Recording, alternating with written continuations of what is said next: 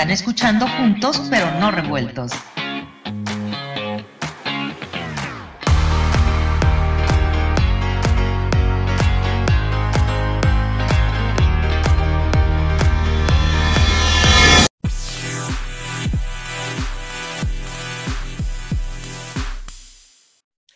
Gracias amigos, ya estamos aquí de regreso. Eh, bienvenidos, este es el, segmento de Juntos pero no revueltos. Me da muchísimo gusto saludarlo como siempre, alguien a quien eh, cuyo análisis es importantísimo porque su visión respecto a la relación bilateral, sobre todo entre México y los Estados Unidos, y los análisis que hemos hecho eh, con él con respecto a las relaciones México-Cuba y el papel de Cuba en el continente americano son fundamentales. Me da mucho gusto recibirlo como siempre a el ex embajador de México en Cuba, actualmente analista, columnista y un muy buen amigo de este programa, Ricardo Pasco Pierce. Estimado Ricardo, un abrazo hasta México, bienvenido. Muchas gracias, Juan. Un gusto estar con ustedes. Muchísimas gracias, Ricardo. Como siempre, un gusto y un honor tenerte con nosotros. Bueno, hoy creo que el tema, a pesar de que ya se ha hablado mucho del tema y yo diría mucho y no, Ricardo, porque se ha hablado mucho de la cumbre, se, que por cierto, además, se cumplió tu, tu, digamos, vaticinio de que López Obrador no iba a asistir a la cumbre, como bien ya lo habías mencionado aquí con nosotros en el programa, pero vemos un discurso de Marcelo Ebrard que sigue inclinado al bloqueo, mencionando que todos los países eh, deben estar incluidos, la inclusión de Cuba, México, Nicaragua, perdón, de Cuba, Nicaragua y Venezuela, que por cierto solo se autodescartaron, ya se, iban a autodescartar o se hubieran autodescartado. Eh, él siguió defendiendo esa posición, Ricardo. Eh, me llamó mucho la atención también, Ricardo, en esta cumbre, la, declaración de Luis Almagro, el, secretario de la OEA, en, en la que fue muy enfático, señalando que a él no le hubiera gustado tener ese foro a un Videla, a un Pinochet, refiriéndose a esos dictadores de la derecha y señaló que no era cuestión de ideologías. Finalmente, querido Ricardo, el micrófono es tuyo y qué opinión nos puedes dar de lo que sucede en esta cumbre y de lo que eventualmente viene con la visita de López Obrador a Joe Biden en el mes de julio. Eh, muchas gracias, Juan. Bueno, en primer lugar, eh, yo no daría mucho crédito a todo lo que dice Marcelo Ebrard, simplemente porque uno no sabe si es su opinión o es simplemente el de replicador de la opinión de su presidente. Yo creo que es este último caso. Yo creo que Ebrard es eh, una persona que tiene una visión un poco más equilibrada de las cosas eh, pero se adapta a esta circunstancia porque él quiere ser candidato de Morena y sabe que si no se allana a la, opinión del presidente, pues va a quedar automáticamente excluido. Y especialmente en un tema de tan alto perfil y tan polémico como ha sido toda la intervención de, del observador en la, en la cumbre. Entonces, eh, por ese lado, en realidad yo te diría que no hay que escuchar mucho lo que dice el observador, porque es simplemente replicar lo que dice el presidente, eh, lo que dice Ebrard, lo que, sobre lo que dice el presidente el observador eh, en referencia a los temas de la participación y la exclusión de unos países eh, y otros. Por otro lado, sin embargo, lo que sí me parece relevante es eh, qué es lo que viene. Eh, porque, bueno, la, cumbre básicamente, yo te diría, Juan, que fue, digamos, un, evento que no fue el desastre para Biden eh, que yo hubiera esperado con el boicot del observador. sí, porque eh, finalmente, finalmente, pues asisten 23 países, ¿no? O sea, terminan asistiendo. Sí, no, no, no, estuvo, no estuvo tan mal. Eh, la verdad es que las conclusiones fueron muy genéricas.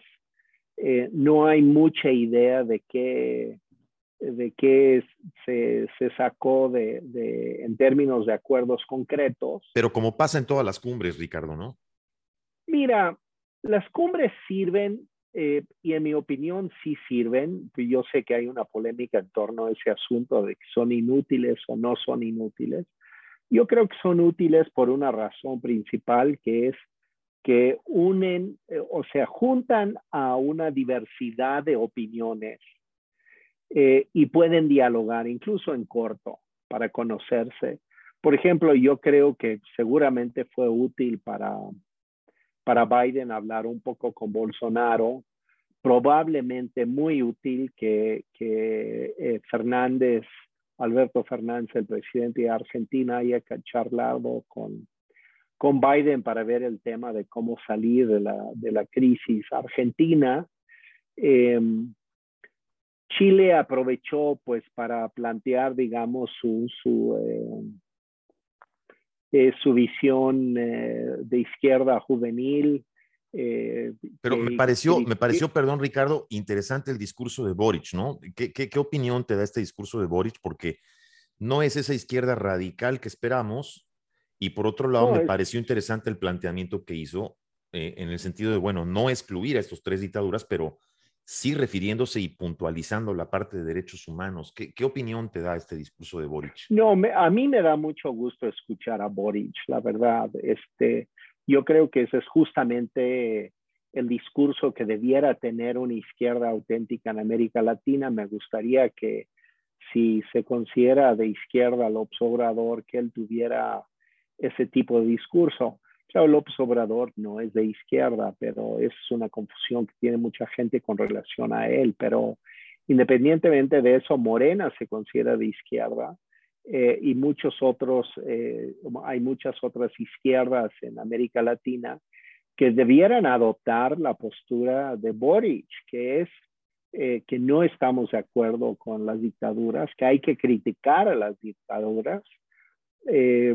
Yo siempre he tenido una, esta postura frente a Cuba, por ejemplo, incluso eh, siendo embajador, que eh, México debiera criticar el, el, el, embargo de Estados Unidos porque, en mi opinión, ya ha mostrado eh, que lo único que hace es ayuda al sistema a justificarse ideológica y políticamente pero por el otro lado, eh, es indispensable hacer una crítica a la, a la naturaleza eh, autoritaria y dictatorial del régimen. Entonces, uno tiene que sopesar las dos cosas. Eh, y en ese sentido, sí creo que Boric eh, puede estar abriendo brecha para una, una visión distinta, incluso con relación a la, la guerra entre Ucrania y Rusia condenando con, mucha fuerza a Rusia, eh, cuando una parte muy importante de la izquierda latinoamericana es muy titubeante, por no decir este, en el fondo en una postura de avalar la, postura rusa frente a Ucrania. Entonces, eh, bueno, eh, hablar de la crisis de la izquierda latinoamericana nos puede llevar a escribir una novela, pero eh, el hecho es que eh, esta situación sí es, es, eh, es un tema que hay que discutir muy ampliamente. Y entonces, bueno, insisto, volviendo un poco al tema del, de, la, de la cumbre, me parece que en ese sentido Biden, digamos, salió safe del asunto. no fue el desastre que se había pensado que podría ser, aunque sí pienso que los, acuerdos fueron muy genéricos y poco específicos. Y creo que es un problema porque eh, lo que espero de Estados Unidos es que asuma y, tome en serio el papel o la, el rol de recuperar su presencia en América Latina, que claramente ha perdido y ha perdido al, avance de China en la región. Acuérdense que eh, cuando Boric asumió la presidencia, el presidente chino le mandó una carta cortés que contenía una sutil, es un decir eso, eh, amenaza a Chile, recordándole a Burich que no se, no se le olvidara que China es el mayor inversionista extranjero en Chile, eh, especialmente en materia eh, minera. Entonces, pues... Bueno, por eso, por eso doblemente me pareció interesante, perdón Ricardo, la participación de Boric, es decir, siendo que Chile es el principal socio comercial, perdón, China es el principal socio comercial de Chile, me pareció interesante su participación y su postura, eh, sabiendo obviamente que hay una posición eh, geográfica o geopolítica donde tiene que darle lugar a Estados Unidos, ¿no crees? No, yo creo que sí. Yo creo que sí. Y lo que, lo que no me queda claro después de la cumbre es que qué tanto se haya percatado Estados Unidos de esto con toda claridad.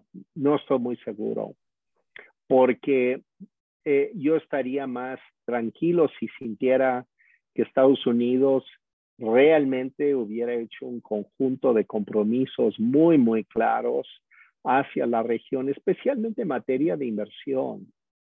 Si quieren promover eh, energías limpias, eh, democracia, derechos humanos, un mejor ambiente para la inversión y el desarrollo económico eh, como el mejor método para, para atajar la, la, migración, etcétera, etcétera. Si esto es así, implica una visión geopolítica y estratégica de largo plazo. Y yo no salgo del, de, la, de la cumbre con esa sensación siento que hay una serie de declaraciones grandilocuentes eh, de muchas buenas intenciones, pero no estoy muy seguro, Juan, que estamos frente a una, a una clara eh, definición de, em, de objetivos específicos con compromisos concretos en el, en el corto, mediano y largo plazo. No, no siento eso.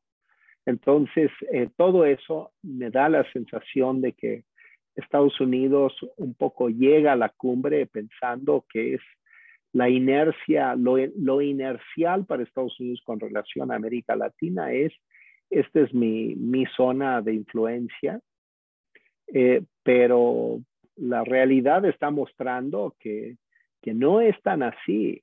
O sea, no olvidemos que dos días después de la cumbre, eh, Nicaragua anunció que va a presentar al Congreso eh, o pedir a su Congreso el permiso para que aterricen en Nicaragua tropas, aviones y, bases navales de Rusia. Sí, lo estuvimos viendo. Y al, y al mismo tiempo está Maduro en Irán eh, pactando acuerdos estratégicos a, a, un plazo de 20 años. Es decir, no está claro el tema.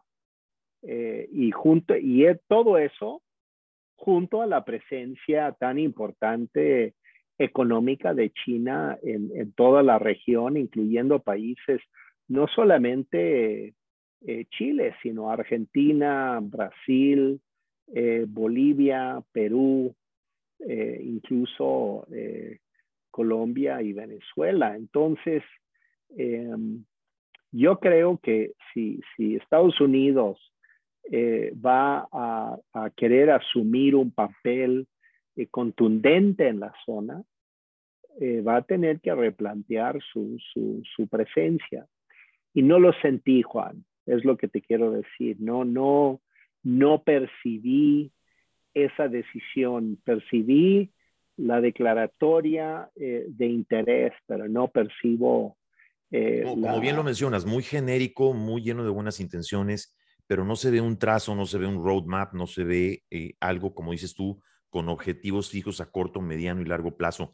Y esto se puede deber a qué, Ricardo? A, los asesores de Biden, a que tal vez esta cumbre se, se organizó, se dice, de una manera muy improvisada en ciertos aspectos. Se, puede, eh, digamos, determinar que esa es una de las razones? Mira, te voy a explicar o decir la razón que da López Obrador de eso. No es mi explicación, pero para que, para que se entienda y que tu público entienda que hay esta lógica emergiendo en líderes de América Latina.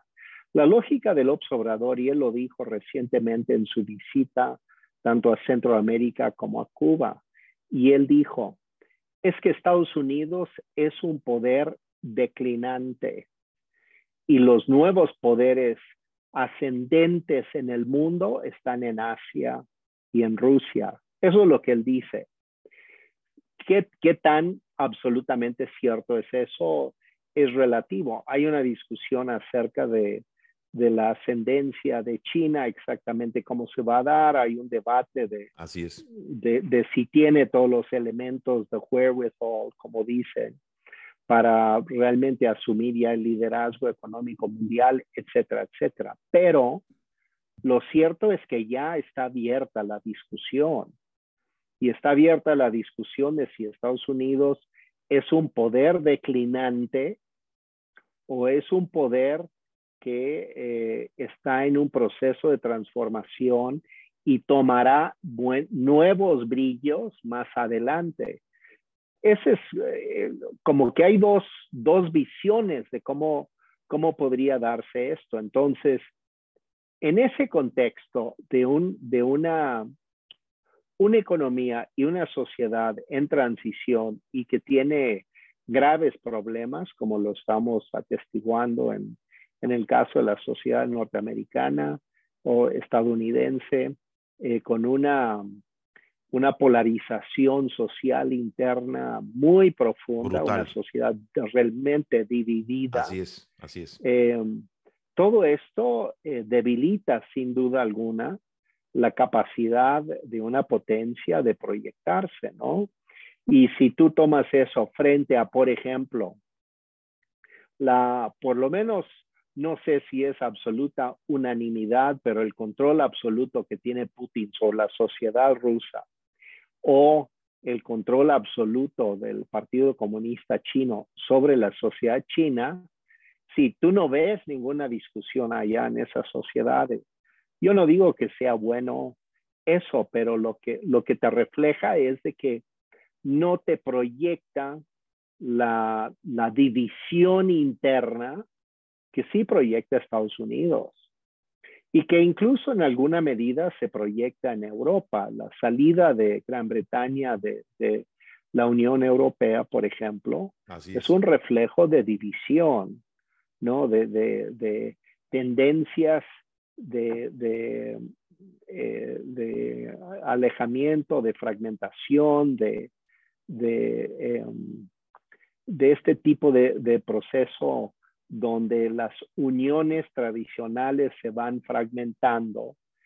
Y en ese sentido, entonces, eh, eh, lo que están reflejando es una falta de visión estratégica de largo plazo. Y es por eso que hay líderes en América Latina, López Obrador es uno de ellos, pero obviamente hasta Bolsonaro lo piensa, eh, que pues, el futuro está en Asia, está hacia el este, como dicen, ¿no? Pero el extremo este, ¿no? Hacia China, claro. hacia Rusia. Entonces, este es un debate real que hay en América Latina. Y en ese contexto, sí es, creo, una eh, lamentable que Estados Unidos haya llegado no solamente con esta división que se reflejó en el debate previo, sino que el boicote de López Obrador al foro eh, te, te refleja que hay disposición a retar al gigante digamos. Ese es, ese es el mensaje que hay. Si es correcto o incorrecto es otra cosa, pero de que existe ese espíritu de que eh, todos en contra del, del bully de la esquina, este, es un poco el tono. Ahora, finalmente eh, el boicot del obsobrador realmente no prosperó, eso es lo que también hay que decirlo.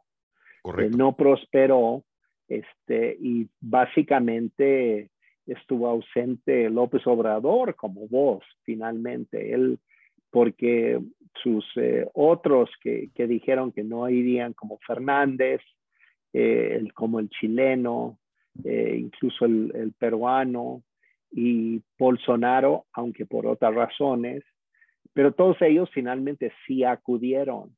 Y además los países caribeños, aunque son países muy chiquitos, pero son un montón y votan en bloque, ¿no? En cualquier organismo, en la OEA, en la, en la, en la, sí, y tienen, y tienen su influencia, como, como volumen tiene su, su influencia. Como volumen tiene, en, por ejemplo, ahora viene la discusión del, de la nueva eh, dirección de la Organización Panamericana de la Salud, y ahí hay un debate fuerte, ¿eh? Eh, Juan, porque México está proponiendo a una, una persona eh, que ha sido funcionaria de este gobierno, fue de hecho la, la directora de la Organización eh, Nacional de Mujeres.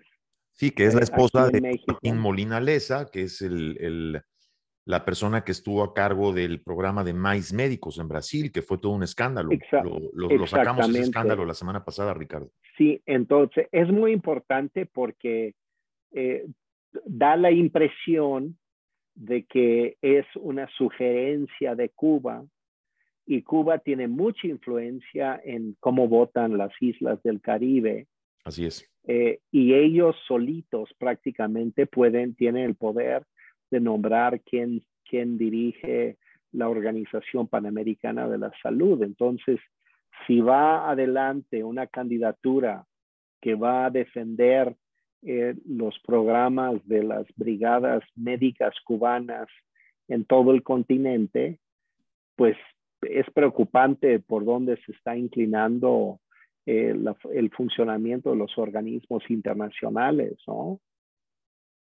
Ahora, una cosa que te quiero preguntar, Ricardo, porque, a ver, si México se está alineando a este bloque, como bien lo mencionas, México se alinea a este bloque de países ah, eh, donde la autocracia es una característica o la característica principal, donde también están esas tres dictaduras, pero donde también está alineado todo el mundo que está buscando fortalecer ese bloque, sobre todo, como dices tú, con ese lejano oriente que es no tan lejano, que es China y también Rusia.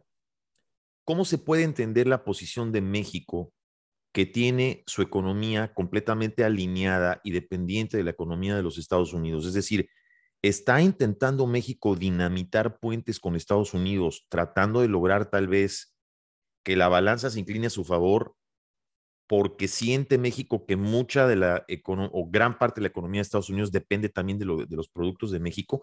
¿Quién, ¿Quién, sale perdiendo y quién sale ganando en este forcejeo porque también pareciera, Ricardo, que el gobierno de Joe Biden ha tenido un excesivo, o pienso yo por lo menos, una excesiva paciencia en la forma en la que ha tratado eh, a México, tanto lo que México está diciendo como lo que México está haciendo. Yo nunca he visto jamás una administración de Estados Unidos que envíe tantos funcionarios de alto nivel a ver al presidente López Obrador tan continuamente. Ahora viene ahora la de Jim Carrey. Eh, y, bueno, eh, John Kerry, perdón, y bueno, nunca he visto un embajador de Estados Unidos yendo a ver a un presidente de México tantas veces como el caso de Ken Salazar. ¿Está haciendo esto políticamente hablando Estados Unidos para dar a entender de que hay paciencia y tratando de haber una comprensión con México, como aguantando un poco? Porque también se habla de otro panorama después de las elecciones de Estados Unidos y de un cambio de postura radical del gobierno de Biden, Ricardo, después del 7 de noviembre. ¿Tú qué opinas de esto? Sí, yo creo que eh, la, la, situación sí está muy influida por la situación política interna de Estados Unidos. Yo entiendo que, em, el gobierno de, de, Biden está queriendo eh, tratar de acordar con, eh, López Obrador, eh, también bajo la premisa de que también López Obrador eh, tiene dos años más de, presidencia y se va, que no hay reelección. Y un poco la apuesta entonces sería tratar de no agravar en demasía las cosas, eh, tratar de tener un diálogo quizás sobre temas eh, sus, fundamentales en materia de seguridad nacional, como es el tema migratorio. Em, pero al mismo tiempo, mi impresión es de que, conociendo al observador, eh, mi opinión es que lo que él va a hacer en los próximos dos años es agravar aún más la polarización con Estados Unidos. Em, estuvo aquí eh, John Kerry, como tú lo dices, el día de hoy justamente. Correcto. Eh, y, y Kerry es siempre portavoz, según tengo entendido, digamos, de las voces más o de las líneas más eh, firmes, por no decir duras, de, de Washington hacia México.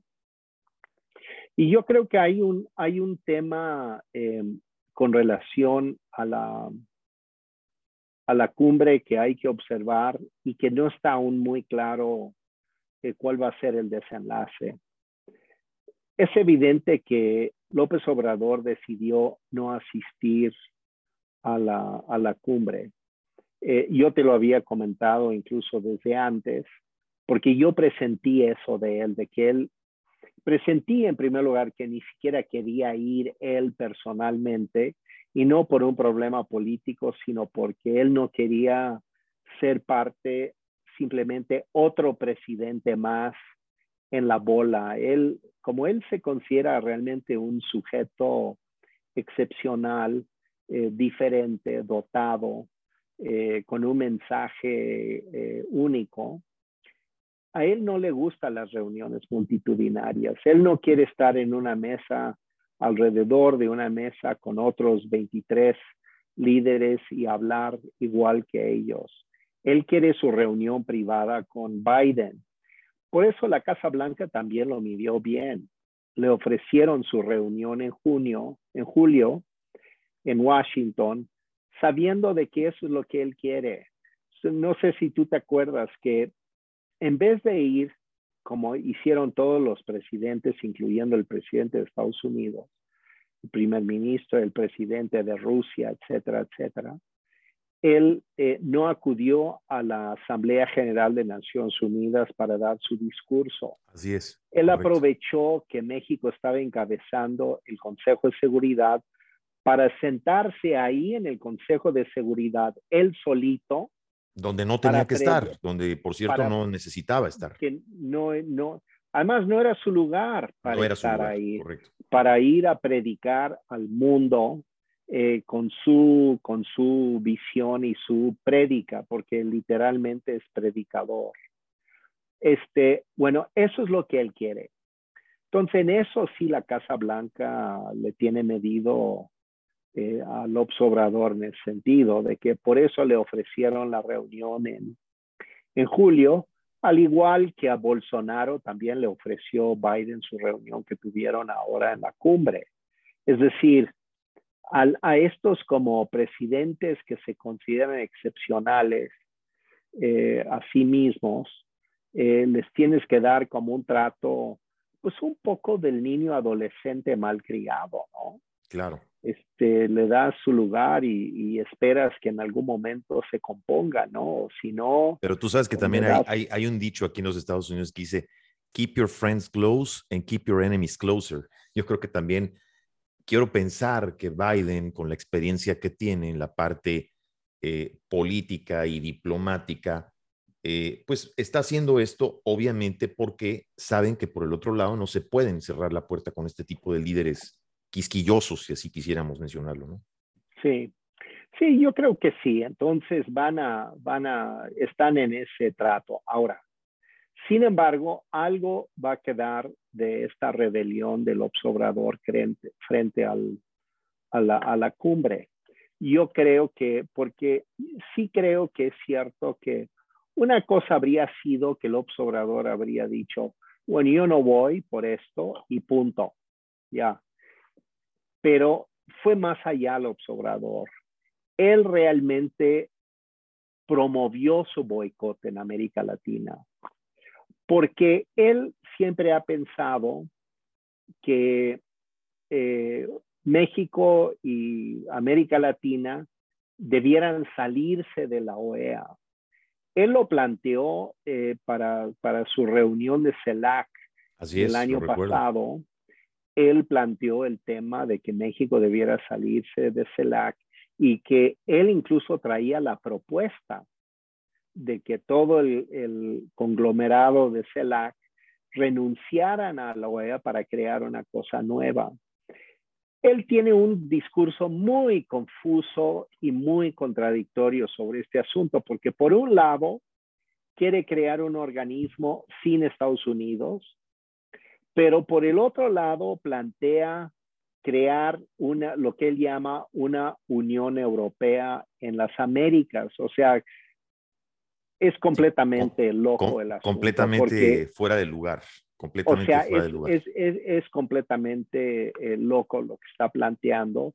Y yo creo que ni él mismo lo entiende, porque si él supiera que una Unión Europea implica que todos tengan la misma moneda, que vamos a tener todos el dólar, nos vamos a fijar en función de un único banco central que decide las políticas de todas las Américas, nos vamos a sujetar a las mismas tarifas eh, fiscales impositivas en toda América, es absolutamente absurdo. Ni él cree eso, ni él quiere eso, él al contrario, él es soberanista, soberanista en extremo. Él quiere que, que México maneje toda su, su energía, que maneje su minería, eh, quiere que las empresas mineras se vayan de México. Es sí, decir, sí, un, un este, completamente nacionalista, de mentalidad nacionalista. Sí, pero, pero que combina con este planteamiento de la Unión Europea de las Américas y al mismo tiempo que todos rompan con la OEA y se vayan a un organismo sin Estados Unidos y Canadá. Es decir, en última instancia, cuando uno ve las distintas propuestas que trae López Obrador y que, y que maneja con, con cierta regularidad, anuncia con cierta regularidad como su sueño, su propuesta, es absolutamente incomprensible porque ni el uno ni el otro van a funcionar. Aquí, aquí la pregunta prevalece, Ricardo. contradicción. Sí, no, eh, precisamente eh, eh, tocando este punto que estás mencionando me parece muy importante porque ¿Cómo se puede entender a lo que juega López Obrador si precisamente organiza un viaje internacional previo a la cumbre, a donde visita cuatro países que son Guatemala, Honduras y El Salvador, y por supuesto Cuba, y que coincidentemente estos cuatro países no van a la cumbre, es decir, Cuba ya estaba descartado por sí, pero no va a Guatemala, no va a Honduras, no va a El Salvador, y no solamente no van esos, esos tres países o cuatro países que él visita, sino que encima de todo él decide no ir porque no se le invitó a Venezuela, a Cuba y a Nicaragua. Entonces, está como claramente fijando una posición ante los Estados Unidos, pero al mismo tiempo está también solicitando una reunión personal con Joe Biden. Es, es como que de pronto de locos, porque uno no sabe realmente a qué está jugando. ¿Qué quiere él? ¿Qué quiere que lo sigan midiendo? ¿Acaso el gobierno de los Estados Unidos entonces lo sigue midiendo y mejor está en una posición Estados Unidos, Ricardo, de seguir midiéndolo a ver qué sucede con él de aquí a que se vaya? Yo creo que sí. Yo creo que han decidido adoptar una posición de un poco de wait and see, ¿no? Este, a ver qué, qué es lo que qué es lo que pretende de aquí en adelante. Yo te digo Juan, que en mi opinión, él va a seguir agravando las relaciones entre México y, Estados Unidos. Él quiere, él, él está muy urgido de hacer un statement que él quiere que, que, que haga que su nombre sea escrito en letras de oro en, en la, la, Cámara de Diputados, como Madero, como eh, Benito Juárez, como Cárdenas. O sea, por eso él siempre hace la referencia de que él es como la cuarta transformación. Es realmente es eso, ¿no? Es eh, el, el eh, la, entonces, entonces sí está llevando su política exterior con la política interior. Es decir, para él la política interior es la mejor política exterior y así lo externa. ¿Tú qué piensas? Sí, yo creo que sí, yo creo que es su idea. Ahora, eh, sin embargo, creo que en los próximos 10 años, los próximos dos años, no hay condiciones para que, para que salga con una, eh, una cuestión extraordinaria. Por ejemplo, él quería su reforma eléctrica para poder decir que él nacionalizó la industria eléctrica. Él quería mucho poder colocarse como el gran nacionalizador y no se le hizo. Eh, y ahora entonces, bueno, tiene sus otras reformas que en el fondo para él son relativamente menores, lo del INE y lo de la, Guardia Nacional, pero son muy importantes pero son menores en su dimensión histórica según la narrativa obradorista, porque la más importante era la nacionalización. Eso es lo que para él era relevante. Esto ya es, es, es más bien la maniobra sobre el Instituto Nacional Electoral es tratar de maniatar el instituto para que él pueda hacer fraude en el, en el 2024 si es necesario. Y el tema de la Guardia Nacional es meter la Guardia Nacional en el ejército, ejército que él considera que ya domina y controla y que entonces eh, eso le daría eh, el manejo de las armas en el país junto con eh, el control electoral y él habría tenido su gran nacionalización. Esa era como, como su visión histórica de sí mismo, como su epopeya como, como gobernante, porque se, se considera como un hombre inscrito en, en alguna leyenda epopeica este, de la historia. Él, considera que él ya está o ya es parte de la historia. Pero yo aquí te quiero preguntar, Ricardo, eh, con toda la experiencia diplomática que tienes, con obviamente toda tu experiencia dentro del periodismo, la visión que tienes tú, ¿hasta dónde crees que López Obrador realmente pueda tirar de la liga? ¿Hasta dónde puede jalar la liga con Estados Unidos? Eh, ¿Es esto un riesgo calculado o sientes que ni siquiera están calculando ese riesgo, que no les importa ¿Y hasta dónde crees tú que Estados Unidos puede aguantar este juego? Bueno, yo creo que, Biden le va a aguantar los próximos dos años, eso es lo que creo. Em, creo que eh, Estados Unidos puede empezar a jugar cartas duras em, eh, con relación al gobierno del observador.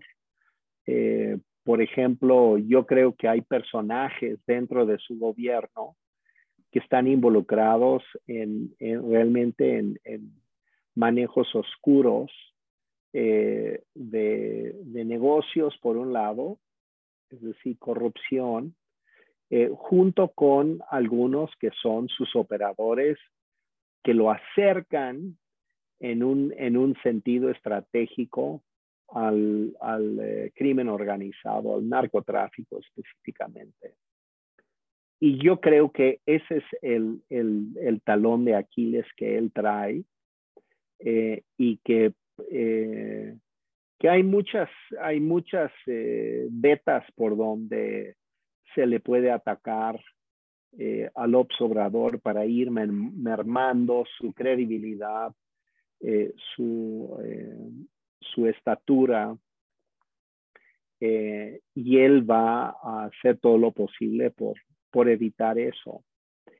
Eh, porque él tiene, si él cree que el gobierno de Estados Unidos eh, lo va a atacar, él va a ser muy agresivo con Estados Unidos para poder decir que me están atacando por mis posturas políticas, porque eso es lo que él hace.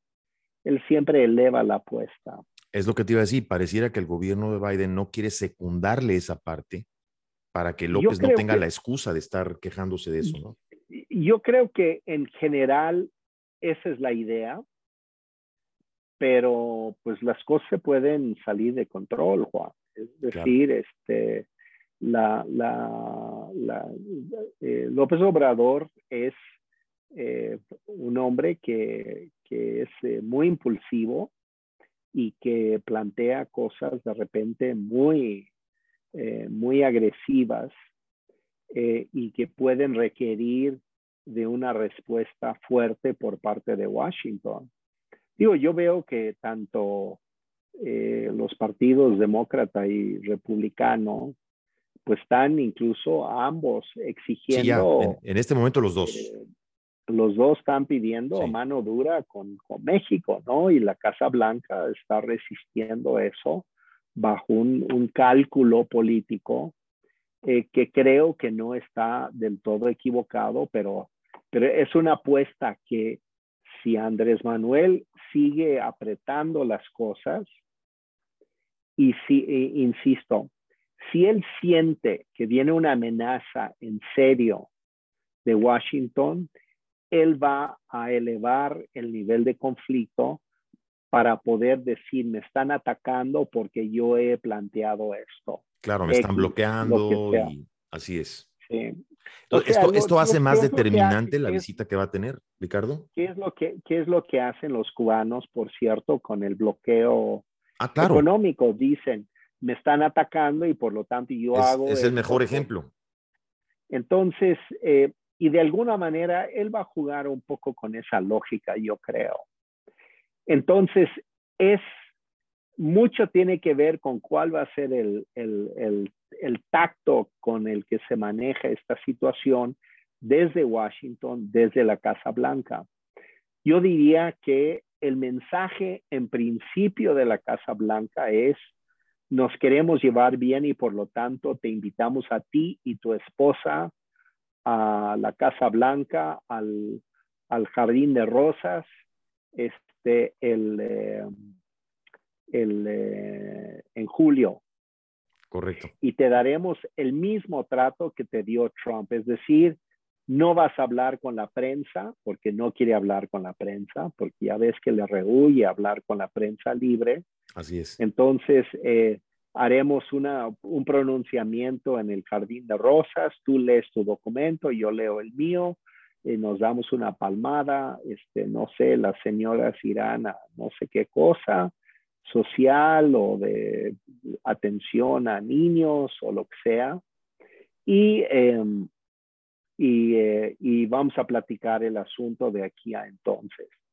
Pues yo creo que la visita de Kerry, pues ha de estar, uno, tanteando un poco cuál es el ambiente y la actitud del observador después de la, de, la cumbre, eh, y cómo quedaron las cosas ahí. Lo que es indudable para mí, sin embargo, es de que hay mucho malestar con él en Washington porque, em, te insisto, una cosa es que él hubiera personalmente decidido no asistir, pero otra cosa es que hizo una campaña para promover su boicot entre muchos presidentes o líderes de América Latina. Y yo creo que eso, eso molestó mucho, ¿no? Entonces, podemos asumir que esta visita que va a tener en julio va a tener una agenda es decir, como todas estas visitas tienen una agenda doble, es la que se da a conocer ante el público y la que no se da a conocer. En la que no se va a conocer, ¿tú piensas, Ricardo, que tal vez le tengan preparada dentro de esa agenda algo o puntos, digamos, duros que tienen que ver con esas cuerdas que Estados Unidos podría jalar? ¿O tú sientes que de ahí no va a pasar? Mira, yo creo que van a estar, yo creo que Estados Unidos aún está tanteando eh, los, los puntos flacos de, del observador. eh, van a estar eh, calculando qué tanto le puede afectar una cosa u otra. Yo creo que por eso viene Kerry a México, precisamente para, para estar como calculando, tanteando, tratando de percibir por dónde está el estado de ánimo eh, del presidente mexicano. Y, qué, tan, eh, qué tan sensible anda, qué tan em, capaz de llegar a acuerdos eh, anda o qué tanto siente que ya puede imponer sus cosas que quiere hacer. Por ejemplo, toda la discusión con las empresas energéticas de Estados Unidos, que tuvo esa racha de reuniones antes de la cumbre, el embajador eh, Salazar, que tú correctamente mencionas, que entraba y salía casi, casi dormitaba ahí dentro del Palacio Nacional. Sí, sí, sí, así es, completamente fuera de lo normal. Eh, completamente. Eh, y lo que eso estaba reflejando es que estaban tanteando el terreno de hasta dónde podrían llegar con el tema de las, eh, el sector energético y qué tanto va a afectar efectivamente la, las inversiones que, que, las empresas americanas en este caso hayan hecho en, en México. Y ese tanteo es un esfuerzo por tratar de entender también cuál es el estado de ánimo del observador para seguir adelante o para frenar las cosas. Y bueno, em, es difícil saber, pero yo pienso eh, que las negociaciones que quiere Washington no van a fructificar mucho eh, y que él eh, va a digamos, a prometer mucho y soltar poco. Okay, eh, Y, creo que eso es eh, a lo que vamos. Y en algún momento Washington va a decidir, va a tener que decidir si quiere eso o va a una campaña dura contra el Obrador. Y creo que ahí va a contar mucho incluso cuál es la evolución de la situación económica, política y social al interior de México. Eh, si, si tú has estado siguiendo la situación económica aquí, pues se está agravando aceleradamente.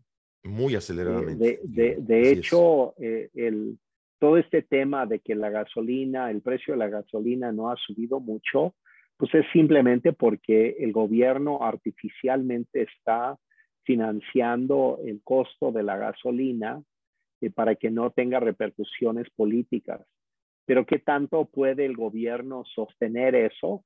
Si la guerra en Ucrania sigue otros seis meses u otro año, la economía mexicana va a tronar completamente si es que el observador pretende mantener el subsidio, porque es absolutamente incosteable. Bueno, el subsidio, el subsidio y los, y los gastos que, que tiene, la carga de gastos de, este, públicos que tiene este gobierno Ricardo, son eh, completamente inaguantables y cada vez mucho más difícil para México. Pero yo te quiero preguntar algo que fíjate que a mí se me hace muy importante aprovechando tu presencia. Hay dos preguntas que te quiero, que te quiero hacer. Una de ellas tiene que también ver con lo que sucedió en la cumbre y estos programas asistenciales, aprovechando que estamos hablando del gasto público. Em, por cierto, nada más quiero aprovechar para saludar a nuestro público. Estamos hablando con Ricardo Pasco Pierce, eh, ex embajador de México en Cuba, actualmente analista político, columnista. Eh, Ricardo, ¿qué opinas sobre este anuncio que hizo Marcelo Ebrard, el canciller, sobre estos programas asistenciales Sembrando Vida, extenderlos a Estados Unidos? ¿Qué, qué, qué es lo que pretende el gobierno? Porque además esto es algo ilegal, hasta donde tengo entendido. No pueden extender estos programas clientelares a los Estados Unidos así como así. ¿Tiene esto un doble sentido? ¿Tiene acaso esto un sentido también de importar votos a modo? ¿Qué piensas tú de esto? Ah, es completamente propagandístico. Yo, yo ni, ni tomaría en cuenta esa sugerencia. Este, me parece absolutamente ridículo cuando lo escuché, me, pareció eh, incluso una, pues francamente una babosada, ¿no? Este, no es un término exactamente científico ese, pero, pero, pero es lo que se me ocurre. Realmente como un chiste de mal gusto, ¿no? Decir que van a, van a, a promover sus programas de asistencia sociales cuando es Estados Unidos quien ha, no sé, financió a millones de, de, personas en Estados Unidos durante la pandemia eh, y ahora está tratando de levantar la economía. Y aquí no se levanta la economía, pero se está regalando dinero a, manos llenas. Eh, está, está eh, buscando Ebrard agregar a los programas asistencialistas a los indocumentados en Estados Unidos, por ejemplo? ¿Crees tú que es No creo, no, no, no creo. Eh, pudiera ser, pero eh, si, si, si ese fuera el plan, es una cosa absolutamente marginal y dinero tirado a la basura, ¿no? No, no creo que, estén pensando mayormente en, en, esa, en ese propósito.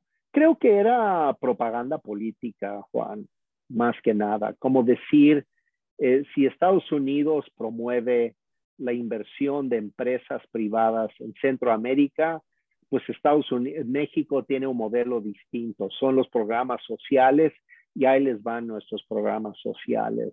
Pero es un arrebato verbal. Yo incluso pensé lo mismo que tú acabas de decir. Yo pensé seguramente ni siquiera es legal hacer una cosa así, o por lo menos tendrían que registrarse y pagar impuestos y quién sabe qué. Así es, tendrían que tener una métrica. Eh, o sea, ni, ni, lo, ni lo creo, ¿no? Pero creo que en el contexto del calor del debate político ideológico, era un arrebato de México diciendo, yo tengo un modelo distinto, yo regalo dinero, mientras tú traes empresas privadas, yo regalo dinero estatal. O sea, Ebrard haciendo, Ebrard haciendo pues campaña para pues, eh, sí, probablemente, pero, pero dudo mucho que le ayude mucho a Ebrard ese asunto, pero si él cree que le ayuda, pues allá Ebrard está, creo que pescando en, en, eh, un, digamos, en un lago eh, muy con, con poca densidad y pocos votos, por decirlo con toda franqueza. Ricardo, eh, Estados Unidos finalmente abre nuevamente las remesas a Cuba, abre vuelos a Cuba y lo hace previo a la cumbre, es decir, después del viaje de López Obrador a Cuba y previo a la cumbre. ¿Está haciendo esto Estados Unidos específicamente por un mensaje que quiere enviar? ¿Qué piensas de esto? Bueno, yo creo que lo hizo no para el observador, sino que lo hizo para que las islas caribeñas podrían eh, justificar su cambio de postura frente a la cumbre. Ya el CARICOM, o sea, la, organización de, los, eh, de, las islas caribeñas, ya había dicho que no iban a ir a la cumbre. Eh, y Estados Unidos se movió políticamente en la región eh, y yo creo que la oferta de abrir remesas y un poco de visas y vuelos a, Cuba era un incentivo para que los gobiernos caribeños pudieran decir, ah, qué bueno, ya nos dio algo, está aflojando la cosa con Cuba, siempre sí vamos a la cumbre. Porque si te das cuenta, eh, fue a partir de eso que las islas del Caribe cambiaron su postura públicamente con relación a la asistencia a, la, cumbre. Yo creo que fue una negociación entre Estados Unidos y el CARICOM para, para darles un pretexto y una justificación para que los gobiernos pudieran decir, pues siempre sí vamos a la cumbre, y si te das cuenta, prácticamente fueron todos. Yo creo que faltaron una o dos islas. Ah, es este, correcto, así es. Este, a, la, a la cumbre. Entonces, no, yo creo que fue una medida estratégica de Estados Unidos y fue una medida estratégica para sabotear, eso sí, el boicot que estaba promoviendo López Obrador. Y yo diría que en última instancia, en el, en el, en el pulso entre Estados Unidos y López Obrador sobre la asistencia, eh, me parece clarísimo, Juan, que, que López Obrador perdió en ese pulso, este, porque se desinfló su boicot sí tenía el plan de un gran boicot y él estaba queriendo probar incluso su liderazgo latinoamericano y pues no tuvo mayor consecuencia, ¿no? Este, y, corrígeme, por favor, si estoy en un error, Ricardo, pero mi percepción es que no solamente pierde ante Estados Unidos, mi percepción es que también pierde en la región. Es decir, tampoco acaba demostrando que tiene ese liderazgo que él cree que tiene. ¿Estoy equivocado o estoy en lo correcto? No, eh, pero yo te diría que pierde por otra razón. Pierde por lo siguiente, porque por un lado él promueve el boicot eh, y Estados Unidos eh, resiste eso y logra revertir los efectos de su boicot en Sudamérica y en, en, en el Caribe, con el, con el CARICOM, pero también con Brasil, con Argentina, con Chile, o sea, y Perú, Estados Unidos hizo política. Entonces, esos países que habían dicho que estaban contemplando no asistir, pues terminaron asistiendo. Pero de repente López Obrador es el que dice, digamos, tan campante y orgulloso, pues yo no voy. Pero anuncia en la misma eh, conferencia de prensa que va a una reunión privada él con Biden en julio. Así es, exacto. Y entonces los líderes de América Latina levantan la ceja y dicen, este es un traidor, este tipo, porque por un lado te emboleta en su, en su este, boicot y por el otro lado va él a Washington a negociar lo suyo en corto con Biden. Entonces, ni los unos ni los otros terminan confiando en López Obrador. Y yo creo que con eso, con esa, esa operación equivocada y tan francamente obvia que hizo López Obrador de tratar de manipular a unos y por el otro lado consiguió su reunión privada con Biden en julio, este, la gente ya no confía en él. Entonces yo creo que si él tenía dudas acerca de si era líder o no de América Latina, después de todo este incidente, después de la FER cumbre, por llamarlo de alguna manera, eh, definitivamente el observador tiene que descartar cualquier pretensión de ser líder de América Latina y más viniendo próximamente o muy probablemente un Lula, ¿no? A la presidencia de Brasil. Pues sí, porque además Lula es un político mucho más astuto, más inteligente que el Obrador y mucho más conciliador.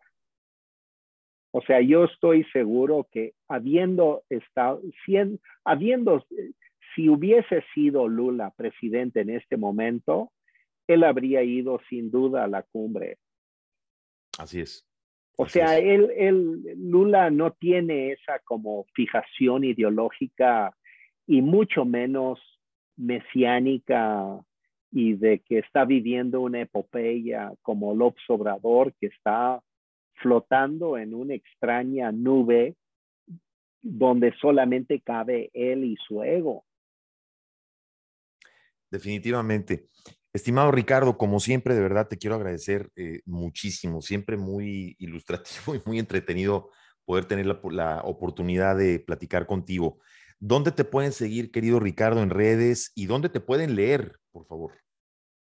Sí, con mucho gusto. Este, en mi, mi Twitter, eh, que es arroba eh, rpascoep, arroba, bueno, no, es, es, no, es arroba rpascoep es arroba rpascoep, es mi Twitter. Correcto. Eh, y tengo Facebook, que es eh, Ricardo Pasco Pierce. Y eh, escribo en El Heraldo eh, los domingos eh, y en el Excelsior todos los lunes aquí en la Ciudad de México, periódicos aquí de, circulación nacional en la Ciudad de México. Así es, para nuestros amigos que nos escuchan en México, como siempre, eh, ya saben, pueden seguir a, el embajador Ricardo Pasco Pierce en sus columnas, síganlo en Twitter, arroba rpascoe, que se escribe Pascoe, P. Pascoe P. R Pascoe P al final. Síganlo, por favor, en redes. Estimado Ricardo, gracias nuevamente y un fuerte abrazo hasta México. Esperamos volver a hablar contigo muy pronto. Muchas gracias, Juan. Un placer platicar contigo. Muchas gracias, amigos. Esto fue Juntos pero no revueltos. Nos vemos y nos escuchamos la próxima.